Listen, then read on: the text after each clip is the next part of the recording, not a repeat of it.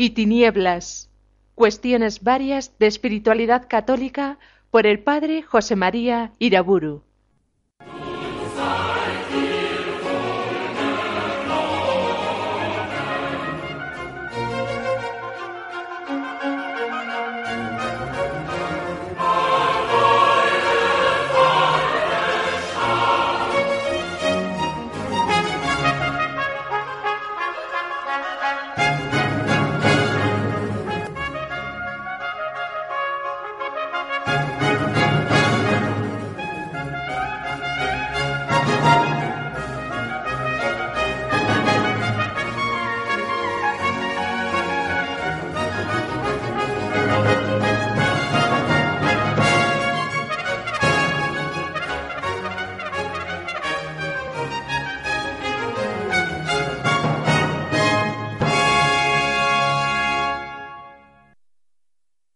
En nombre del Padre, del Hijo y del Espíritu Santo. En este programa titulado Luz y Tinieblas he desarrollado bastante largamente el tema reino y mundo. En un buen número de conferencias he ido considerando la situación de la Iglesia en el mundo secular en los comienzos del cristianismo, en la Edad Media, en el Renacimiento, en la época moderna, la ilustración, el liberalismo, la crisis de la apostasía acentuada en los últimos tiempos. Y quiero terminar esta serie de reflexiones con una conferencia dedicada al Apocalipsis, el último de los libros del Nuevo Testamento, compuesto por el evangelista y apóstol San Juan.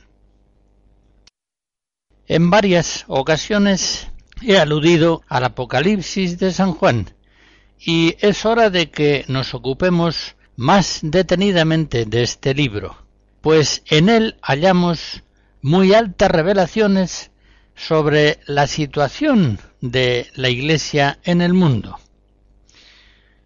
Cuando leemos la prensa diaria solamente se nos dan noticias de cosas ya pasadas, sucedidas ayer o anteayer.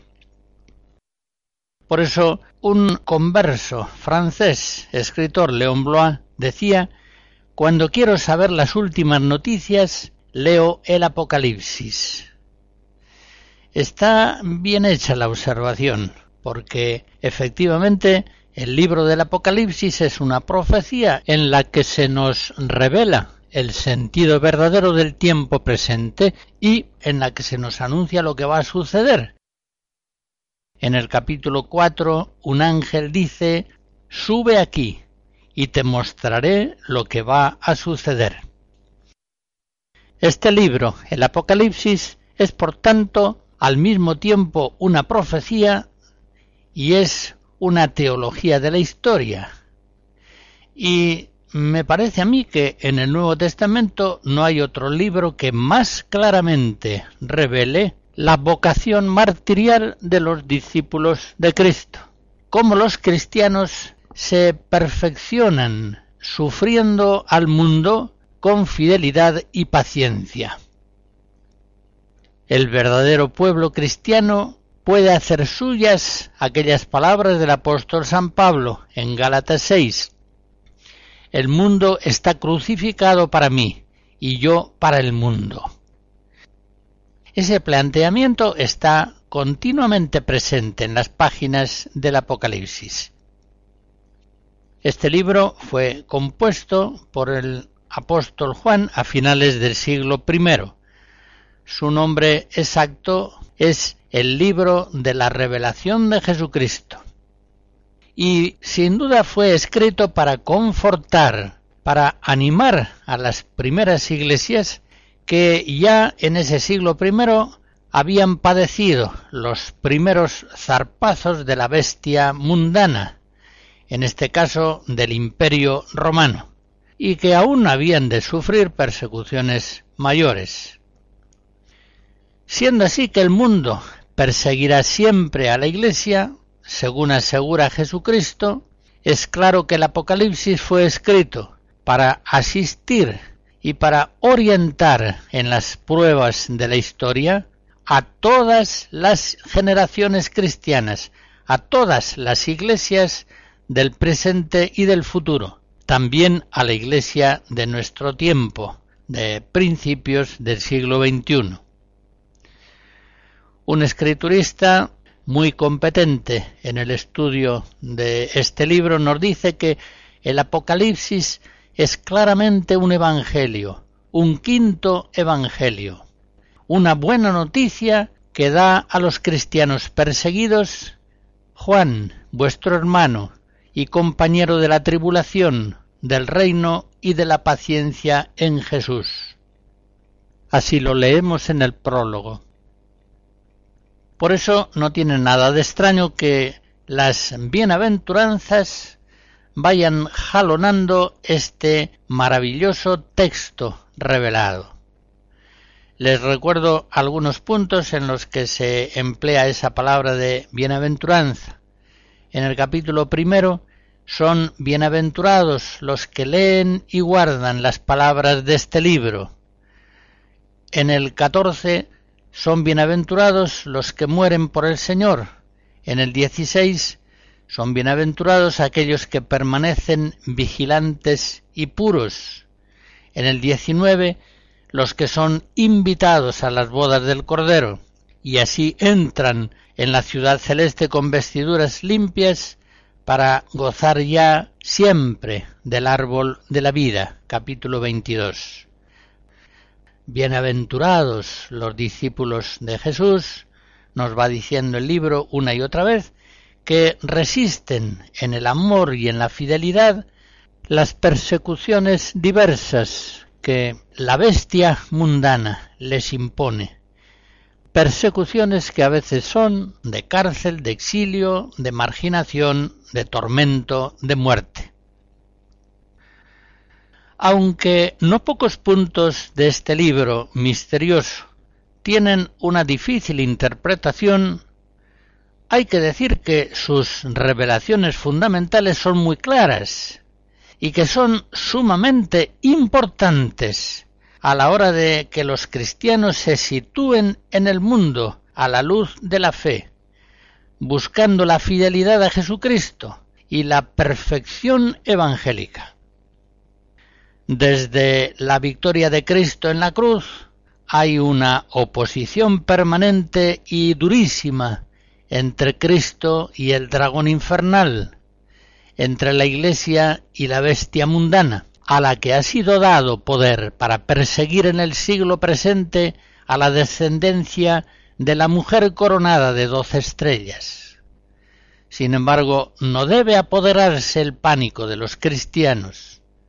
La victoria, nos dice una y otra vez el libro del Apocalipsis, la victoria es ciertamente de Cristo y de su Iglesia, pertenece a aquellos que en la fe y la paciencia guardan el testimonio de Jesús, si es preciso, con la ofrenda martirial de su sangre.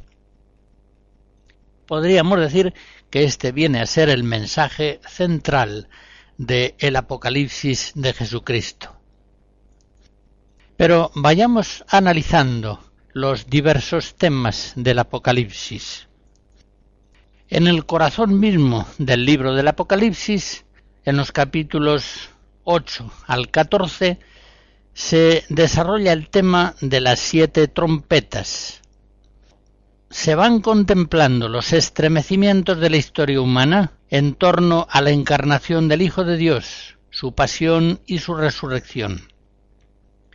Siete ángeles van tocando sucesivamente las siete trompetas, que designan al mismo tiempo calamidades terribles y formidables acciones salvíficas de la providencia divina.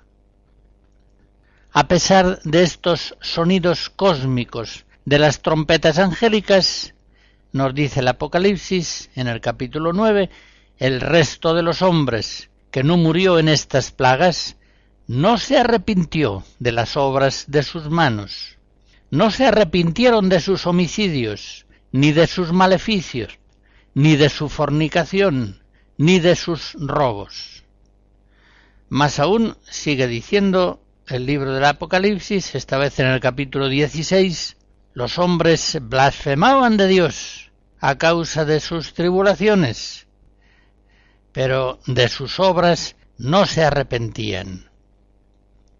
Efectivamente, el libro del Apocalipsis nos hace ver que a lo largo de la historia de la Iglesia y del mundo, los hombres, aplastados por las consecuencias de sus propios pecados, en vez de arrepentirse, echan la culpa de esas plagas al mismo Dios, que es la fuente de todo bien. En la quinta de esas siete trompetas, una estrella caída del cielo a la tierra, esto es, un demonio, abrió el pozo del abismo y subió del pozo una humareda como la de un horno grande, y el sol y el aire se oscurecieron con la humareda del pozo. Capítulo 9. Comienza, pues, en el mundo a ser difícil para los hombres envueltos en esa oscura humareda, ver la realidad, distinguir la verdad de la mentira. Sigue a esto una plaga como de langostas y en la sexta trompeta una innumerable caballería misteriosa lleva la muerte a un tercio de la humanidad. En la séptima de las trompetas angélicas van a enfrentarse por fin definitivamente la cólera de Dios ante el pecado de los hombres y la cólera de las naciones que se alzan contra él. En ese capítulo precioso, el 12, de una mujer vestida de sol, nace un hijo varón, Jesús, que trae un cetro de hierro y que escapa al enorme dragón rojo que acechaba su nacimiento. Toda la historia entonces se acelera y con la encarnación del Hijo Divino sufre la historia humana espasmos de gozo y al mismo tiempo de horror. El dragón, que no es sino la serpiente antigua, el llamado diablo y Satanás, el seductor del mundo entero, frustrado en la resurrección de Cristo, y en su ascensión a los cielos se fue a hacer la guerra al resto de los hijos de la mujer, aquellos que guardan los mandamientos de Dios y mantienen el testimonio de Jesús. En ese mismo capítulo 12 se nos dice que estando la historia en este paroxismo de enfrentamiento entre las fuerzas de Dios y las fuerzas del diablo, entre el reino y el mundo, vi surgir del mar una bestia poderosísima de doce cuernos, a la que el dragón infernal le dio su poder y su trono y gran poderío. Y la tierra entera seguía maravillada a la bestia. En este tiempo se le dio hacer la guerra a los santos y vencerlos, y se le concedió poderío sobre toda raza, pueblo, lengua y nación, de tal modo que su reinado vino a hacerse casi universal, pues, dice el Apocalipsis, le adoran todos los habitantes de la tierra, cuyo nombre no está inscrito desde la creación del mundo en el libro de la vida del Cordero degollado. En estas circunstancias de terrible guerra espiritual, con unas consecuencias a veces también de guerras materiales. ¿Qué harán los cristianos fieles en medio de esta apostasía generalizada? El Apocalipsis responde esta pregunta en el capítulo 13. El que tenga oídos, oiga. El que haya de ir a la cárcel, a la cárcel irá el que ha de morir a espada, a espada ha de morir. Aquí se requiere la paciencia y la fe de los santos. San Juan, en el libro del Apocalipsis, insiste en la condición martirial de los cristianos en la historia. necesitan absolutamente para permanecer en su propia identidad de discípulos de Cristo fidelidad y paciencia crucificada. Guardar la fe verdadera sin concesión alguna a la mentira. Participar en la paciencia de la pasión de Cristo. Abandonarse a las persecuciones que el mundo inflija sin hacerse su cómplice para evitarlas, manteniendo el corazón firme en la esperanza.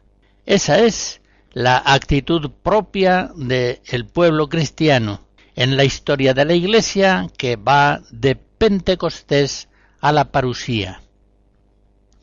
Sigue diciendo el Apocalipsis como una bestia segunda, salida de la tierra, una bestia menos poderosa, con dos cuernos, hace de agente ideológico para ponerse al servicio de la primera bestia y hacerle propaganda.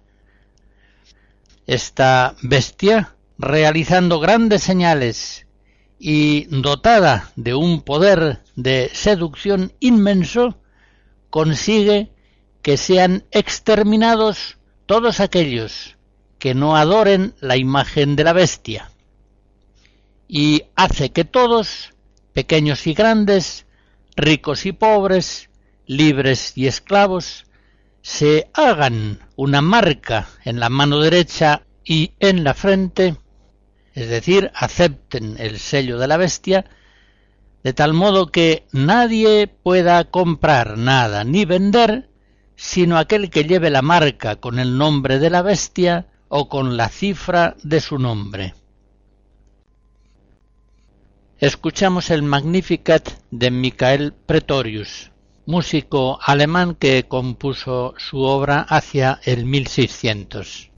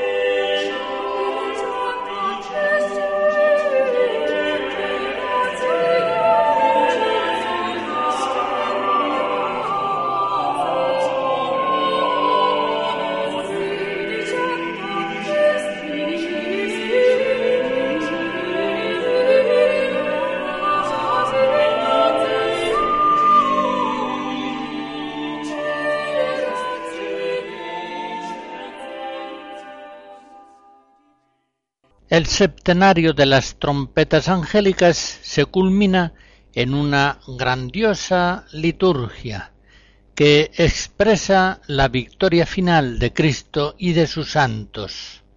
Capítulo 14. En esa liturgia el Cordero de pie sobre el monte Sión y con él ciento cuarenta y cuatro mil que tenían su nombre y el nombre de su Padre inscrito en la frente, cantan un cántico nuevo.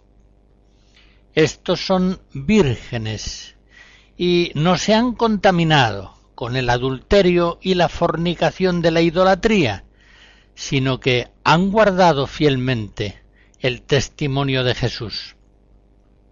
Han sido fieles al seguimiento del Cordero, por donde quiera que éste les llevara, a veces hasta la pérdida de todos sus bienes e incluso la pérdida de la propia vida, no se halló la mentira en su boca, y nunca el dragón, el padre de la mentira, tuvo poder sobre ellos. Por eso ha de reconocerse que estos cristianos mártires fieles han vencido al mundo y a su príncipe, y son bienaventurados, pues han sido gratuitamente rescatados de entre los hombres como ofrenda para Dios y para el Cordero. Capítulo 14 Los exégetas que analizan el libro del Apocalipsis hacen ver que la bestia primariamente aludida por el apóstol San Juan es sin duda el imperio romano y concretamente el emperador Domiciano que reinó del año 81 al 96. Conviene recordar que este emperador sacrílego se hacía llamar Dominus et Deus, una gran blasfemia por la que se seculariza totalmente el poder civil, haciéndolo divino. Pero estos escrituristas a los cuales sigo hacen notar cómo después de aquella Roma antigua imperial habrá otra Roma que tomará inevitablemente el relevo.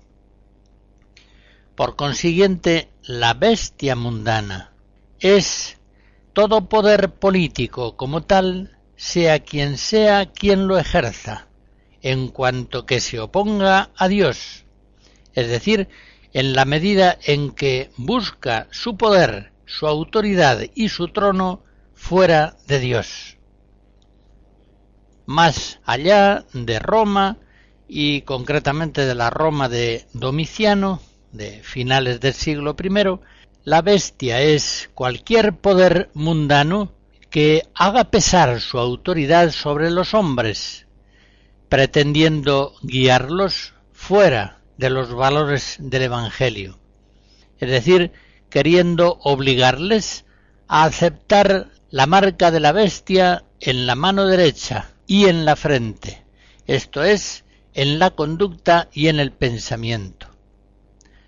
Con todo esto siguen observando los escrituristas que estudian este libro, inevitablemente se forman dos grupos antinómicos aquel que reconoce el sistema político, ideológico y económico, y por otra parte, aquel grupo formado por los que, negándose a dar culto al poder mundano, solamente veneran al Dios único, vivo y verdadero.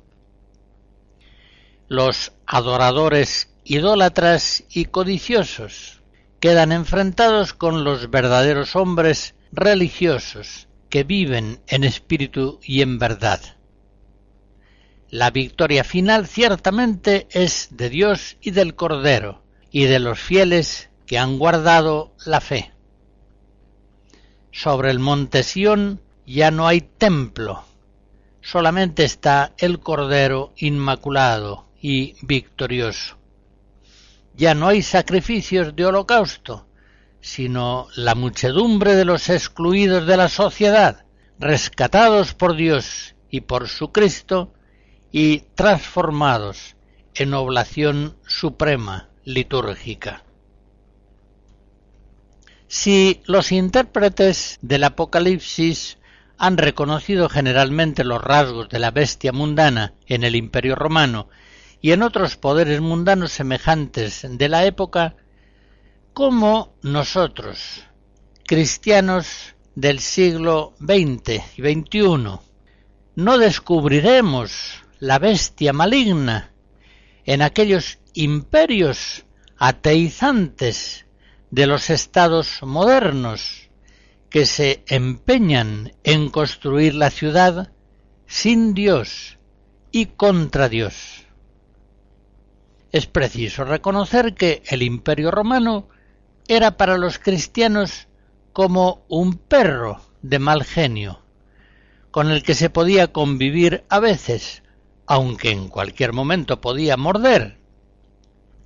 Era un perro en comparación con el tigre del bloque comunista, o más aún en comparación con el león poderoso de los estados occidentales liberales y apóstatas, cifrados en la riqueza y en una libertad humana que queda abandonada a sí misma en una total autonomía respecto a Dios.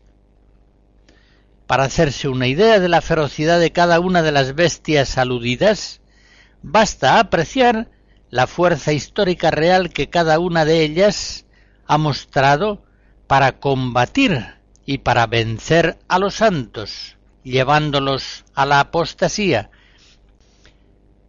Las apostasías producidas entre los cristianos por la persecución de la bestia liberal son incomparablemente más numerosas que las apostasías causadas en el imperio comunista o el número de los lapsis causados por las persecuciones romanas de los primeros siglos.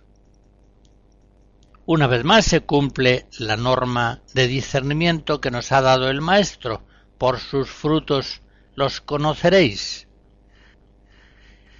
Es preciso recordar que los primeros apologistas cristianos, como Justino, Atenágoras, Tertuliano, en el mero hecho de componer sus apologías, todavía estaban manifestando una cierta esperanza de que sus destinatarios, a veces el propio emperador, atendieran a razones y depusieran sus hostilidades y persecuciones.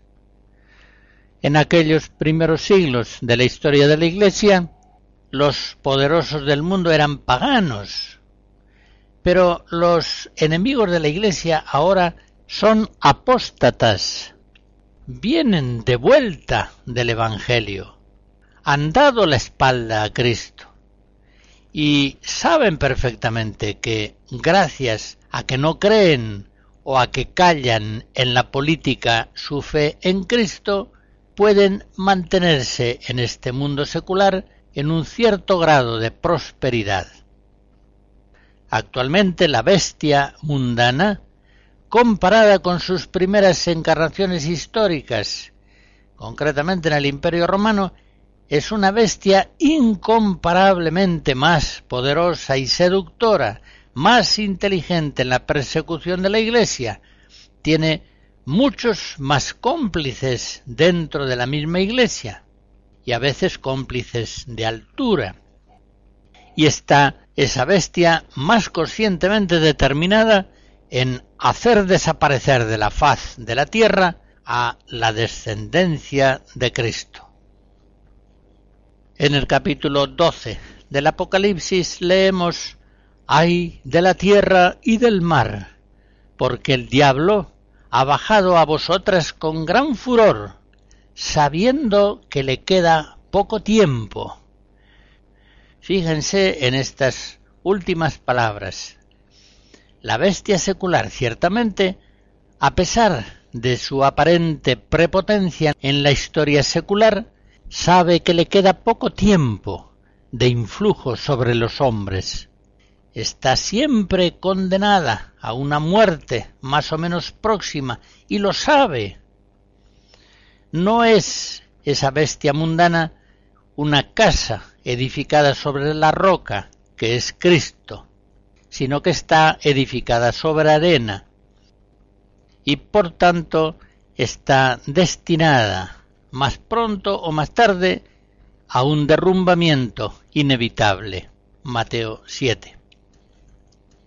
En cambio, el Cristo glorioso del Apocalipsis se manifiesta siempre sereno y dominador de la historia, siempre imponente y victorioso.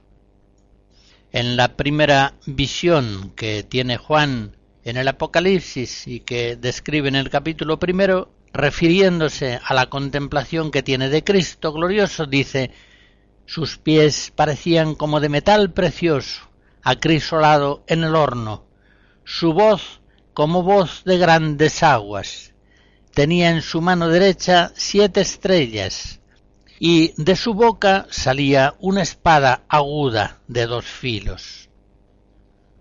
A lo largo del libro del Apocalipsis, en los momentos elegidos por Cristo en su providencia, ya que le ha sido dado todo poder en el cielo y en la tierra, por sus ángeles o por sí mismo, derrama las copas de la ira divina, hiere a los paganos con la espada de su boca, es decir, con la verdad evangélica, captura a la bestia, quebrando sus pies de arcilla, la encadena por un tiempo, o la suelta por otro tiempo, o bien la arroja definitivamente con el falso profeta al lago de fuego inextinguible. En todo momento se manifiesta que Jesucristo es Rey del universo y que, como digo, le ha sido dado todo poder en el cielo y en la tierra. Desde los sucesos de la cruz y de la resurrección la bestia, a pesar de todas sus prepotencias y prestigios mundanos, sabe que está condenada a la muerte, sabe que le queda poco tiempo y avanza hacia ese abismo de fracaso definitivo inexorablemente. Y todo esto sucede por intervenciones providenciales del Señor en la historia. Nuestro Señor Jesucristo actúa continuamente como Salvador en la historia de los hombres y de las naciones, y lo hace a través de sus ángeles y de sus santos, o actúa por la permisión providencial de una cadena de causas malvadas, que son dejadas a su propia inercia siniestra. En este mundo, lo sabemos con toda certeza a la luz de la fe, el bien tiene verdad y belleza, y porque tiene ser, es durable. El mal, en cambio, a pesar de su aparato fascinante, no tiene bondad, no tiene verdad ni auténtica belleza, y por eso su ser es tan precario que está destinado a pasar, está destinado inexorablemente a la muerte nihil violentum durabile. Nada que es violento puede durar. El mal, por tanto, por sí mismo se encamina a la ruina. Ya lo dice el salmista en el Salmo 33. La maldad da muerte al malvado. Tenemos ejemplos bastante recientes. El imperio comunista, por ejemplo, tan colosal, tan coherente en sí mismo, tan irreversiblemente instalado en el poder, tan capaz de durar para siempre y de adueñarse del mundo entero, resulta que es un ídolo inmenso con unos pies de hierro y de barro. Y no es abatido ese imperio comunista en la historia reciente no es abatido a cañonazos, o por la invasión de fuerzas extranjeras, o por la irrupción de ejércitos celestiales, no.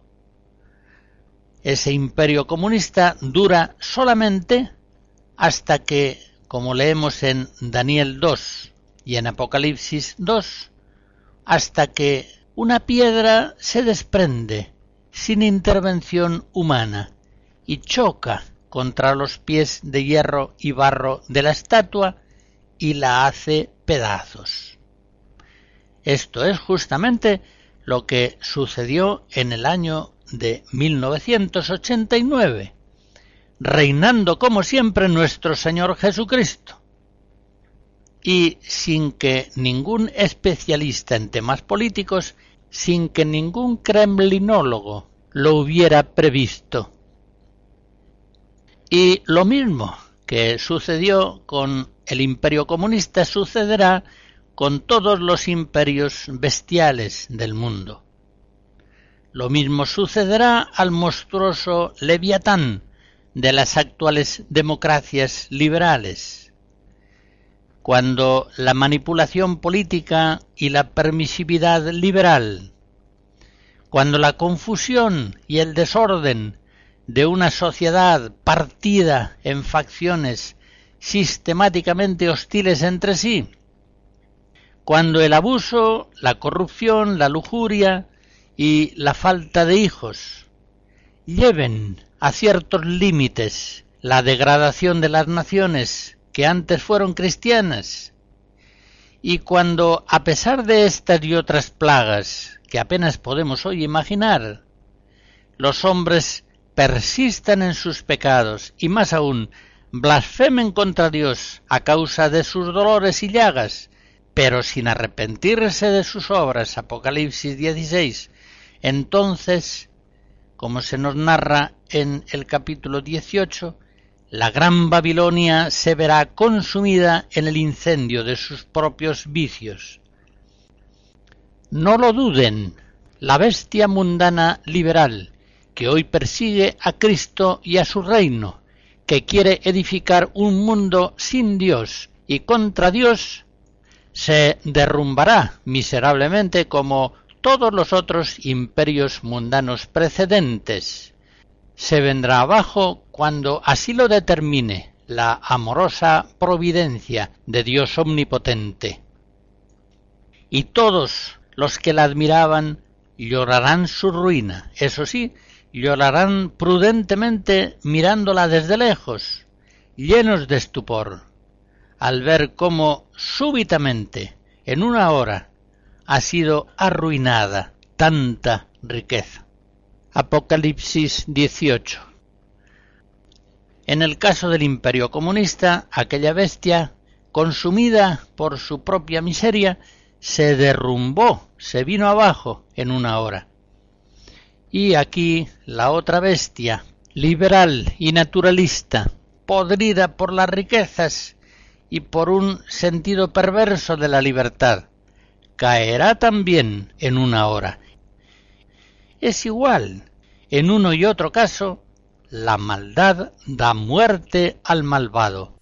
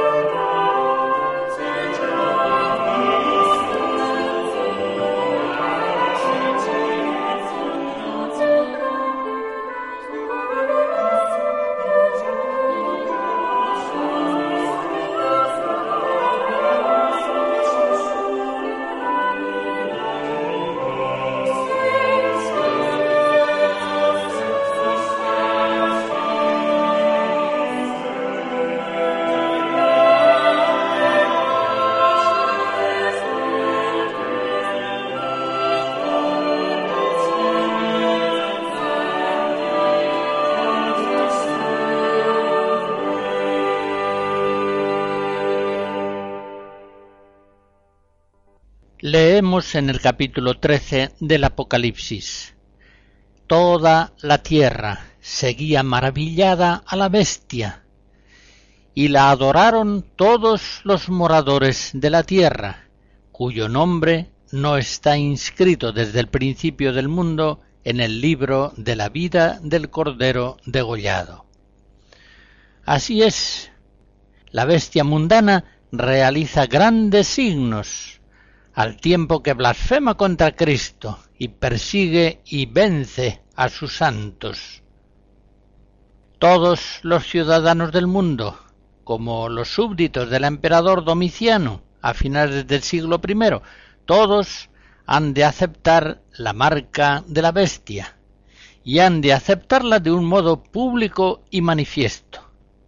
Sólo así se adquiere ese libellum imperial, así se llamaba entonces, sin el cual se hace imposible comprar o vender, publicar escritos o enseñar, relacionarse a niveles altos o influir socialmente. Ante esta situación, San Juan, el vidente del Apocalipsis, con solicitud apostólica y por encargo del mismo Señor, pone en guardia a los cristianos, a los cristianos de su tiempo y a los del nuestro. El Cristo glorioso, en el capítulo primero del Apocalipsis y en otros varios lugares de esta misma obra, le manda a San Juan, escribe lo que has visto, lo que ya es y lo que va a suceder más tarde. Estas son palabras ciertas y verdaderas de Dios. Cuidado, dice en el capítulo 13, reconoced a la bestia, daos cuenta de que todo su poder lo ha recibido del dragón infernal. No sucumbáis a su fascinación ni le deis culto. No os fiéis de sus palabras ni promesas, porque el padre de la mentira es su inspirador no temáis por lo que habéis de sufrir.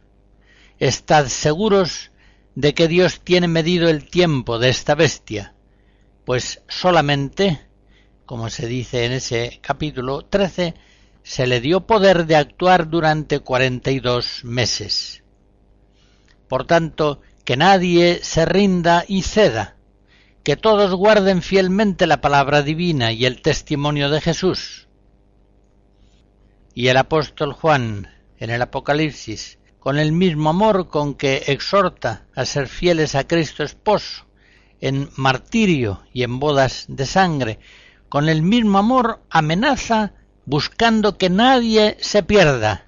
Y por eso dice en el capítulo 14, si alguno adora a la bestia y a su imagen, y acepta la marca en su frente o en su mano, tendrá que beber también del vino del furor de Dios, que está preparado puro en la copa de su cólera. Será atormentado con fuego y azufre delante de los santos ángeles y delante del Cordero, y la humareda de su tormento se elevará por los siglos de los siglos. No hay reposo, ni de día ni de noche, para los que adoran a la bestia y a su imagen, ni para el que acepta la marca de su nombre. Estas palabras tan fuertes, tan duras del apóstol San Juan, están dichas por aquel que es considerado entre los apóstoles como el maestro más alto de la caridad cristiana. Y precisamente porque es maestro supremo de la caridad cristiana, avisa a los fieles con palabras tan fuertes para que no se pierdan en la infidelidad y en la apostasía. Notemos también un rasgo muy importante que el Apocalipsis describe en la acción de Cristo a lo largo de la historia. Las victorias de Cristo son victorias pacíficas. Los septenarios apocalípticos de las cartas, de los sellos, de las trompetas, el de las copas de la ira, igual que el último de las visiones, afirman siempre con imágenes sobrecogedoras el poder invencible del Cordero degollado, que está junto al trono de Dios. Pero estas victorias del Cristo glorioso, más que ahogar en sangre a los hombres rebeldes, lo que hacen es destruir a la bestia que los engaña y esclaviza, incendiando la gran Babilonia, es decir, reduciendo a cenizas la prepotencia de un orden mundano perverso y liberando así a los que se veían oprimidos por ese orden maligno. Las victorias de Cristo, efectivamente, no son victorias duras prepotentes, crueles, destructoras. Son victorias llenas de salvación, de liberación, de misericordia para los hombres. Él, como se dice en Juan 17, no ha sido enviado a condenar, sino a salvar. Él ha sido enviado como luz del mundo, y la luz ilumina las tinieblas, no las aniquila. Es significativo que en el Apocalipsis las victorias de Cristo son siempre realizadas, como se dice en varios lugares, con la espada que sale de su boca, es decir, por la afirmación de la verdad en el mundo. Las victorias de Cristo son así victorias de la verdad sobre la mentira, victorias del amor sobre el odio, de tal modo que, como dice el apóstol San Pablo en Romanos 5, donde abundó el pecado, sobreabunda la gracia. Por eso, aunque en el libro del Apocalipsis se describan tan grandes y catastróficos combates, es un libro principalmente de salvación y de consolación. Es un libro que continuamente está expresando la grande y poderosa misericordia de Cristo Rey sobre el mundo de los hombres. Las victorias de Cristo en el Apocalipsis son iluminación de las tinieblas, verdad que disipa tantas mentiras, amor y bien que prevalecen sobre males abrumadores. Eso explica que hasta llegar en los últimos capítulos a esas visiones deslumbrantes de la ciudad celeste, el Apocalipsis a cada paso estalla en formidables liturgias de alabanza y acción de gracias, llenas de luz y de victoria. Tampoco, y es preciso señalarlo, los triunfos históricos de Cristo son victorias obtenidas por un ejército poderoso, por un conjunto de superhombres que, luchando como campeones invencibles, con grandes fuerzas y con medios aplastantes se impone con superioridad indiscutible a las fuerzas mundanas del mal. No, no es así, es todo lo contrario. Cristo vence al mundo por la debilidad y la pobreza de sus fieles, que permanecen en la humildad, en el sufrimiento y en el martirio. Cristo vence al mundo muriendo en la cruz. Y esa es también la victoria de sus apóstoles. Esa es la victoria de todos los fieles cristianos. Todos ellos, como dice San Pablo en 1 Corintios 15, viven en este mundo muriendo cada día. Por otra parte, y este es un aspecto muy importante, son, como se dice en el Apocalipsis 5 y en otros lugares, son las oraciones de los santos, las que provocan las intervenciones más poderosas del cielo sobre la tierra. Es la oración de todo el pueblo cristiano, la que, elevándose a Dios por manos de los ángeles, atrae sobre todos la justicia salvífica de Cristo.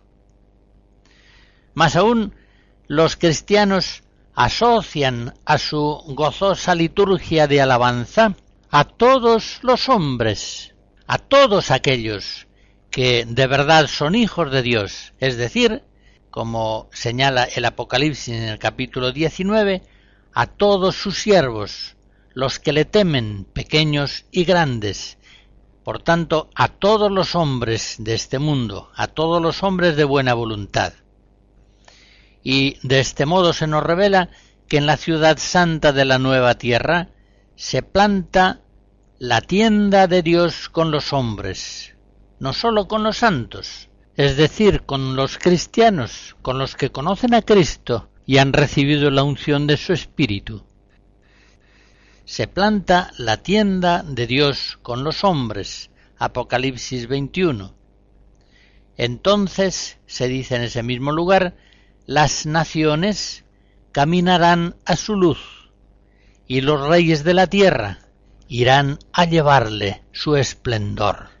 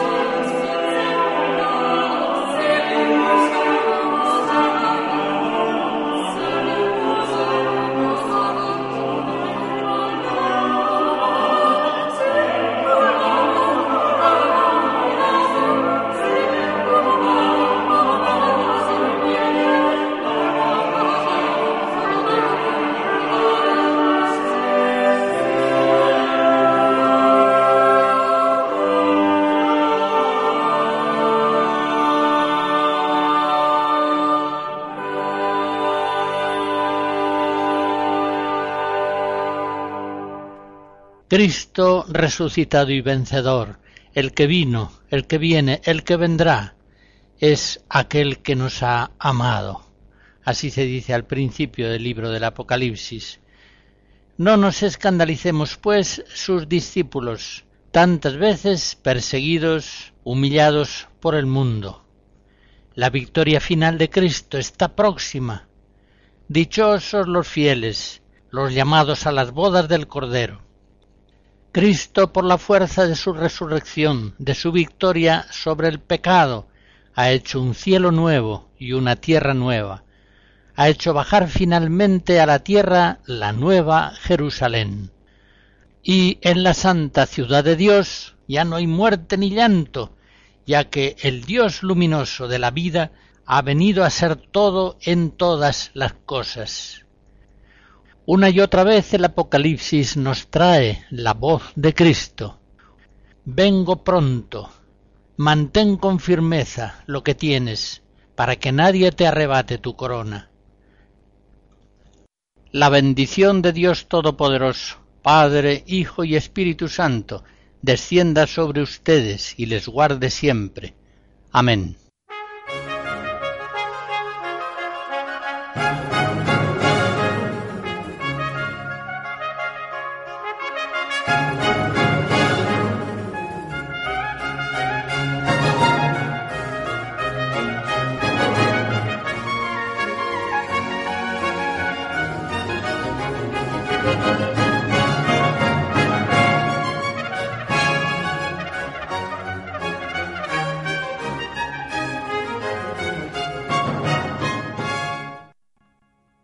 Hemos escuchado Luz y Tinieblas, cuestiones varias de espiritualidad católica por el padre José María Iraburu.